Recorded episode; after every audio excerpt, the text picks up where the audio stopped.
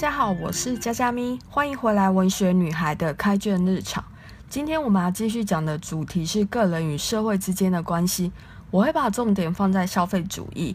那我要介绍的一本书叫做《富流感》，它是由约翰·格拉夫、大卫·汪、Thomas 泰勒所合著的。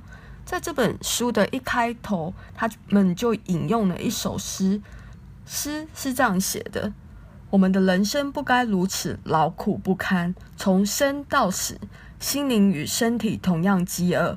给我们面包，也给我们玫瑰，一点点的艺术、爱与美好。他们受苦的灵魂也都懂。没错，我们为了面包而奋战，但我们也为了玫瑰而奋战。《副流感》这本书呢，其实是由纪录片而衍生出来的。那作者们呢，将过度消费所引发的后果，把它比喻成是一种病毒所带来的一些症状。它的定义是这样子的：副流感，它是一种社会传染病，原因呢，是因为人们的欲望过多，不断的追求物质，然后导致出现负荷过度、负债累累、焦虑不安和消耗浪费等的状态，让人家受苦，而且有传染力。这本书呢，它主要分为三个部分。一开始，它是帮助我们了解说，因为过度消费而会出现什么样的现象，然后再来谈就是造成富流感的一些原因。最后呢，会提供一些方法帮助我们抵抗跟对付富流感。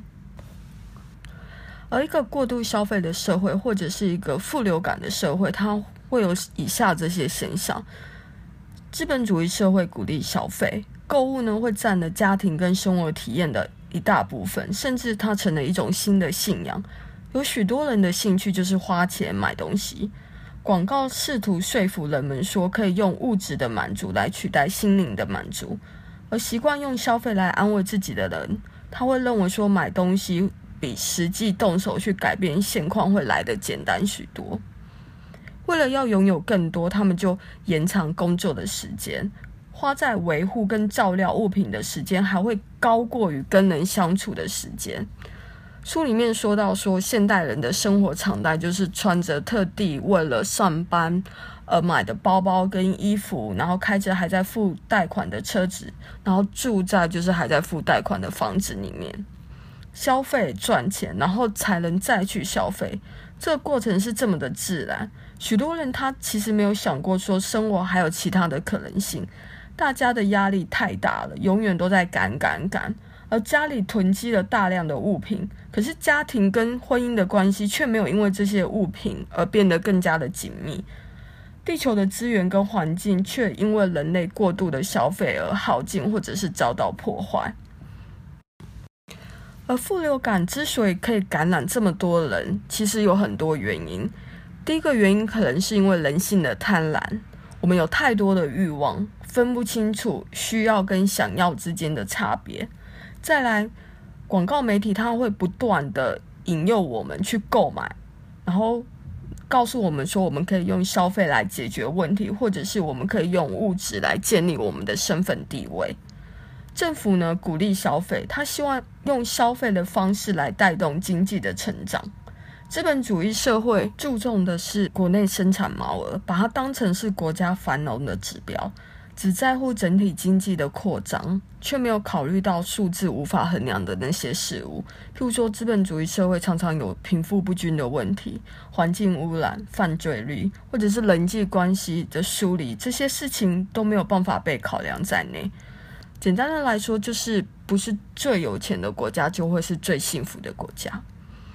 那我们有一些解决的方法，为了要摆脱富流感。我们可以从政府的法规去做改变，譬如说，我们可以苛征绿税，就是针对不好的东西来课税。譬如说，如果你的产品会造成污染或者是浪费资源，那我们就可以对这些企业课高税。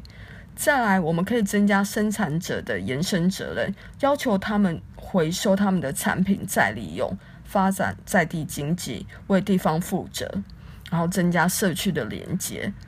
再来，政府呢，不能只注重国内生产毛额，我们应该要采取能够衡量人民幸福的指标为依归，然后强调永续发展及平衡成长。至于在个人的方面，首先我们还是得要停下来，先审视自己真正想要的是什么，想要过什么样的生活，然后问问自己说，是否真的愿意把所有的时间跟精力都花在物质的满足上面？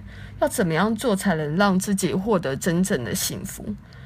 我们是否可以用体验来代替物质的拥有，让自己多接触大自然，回归简朴的生活？回到一开头的那首诗所说的，我们要的不只是面包，我们也需要玫瑰，我们需要非物质的幸福享受，艺术啊、美啊、学习、人际关系还有爱都是非常重要的。希望大家能喜欢今天的分享，下次见。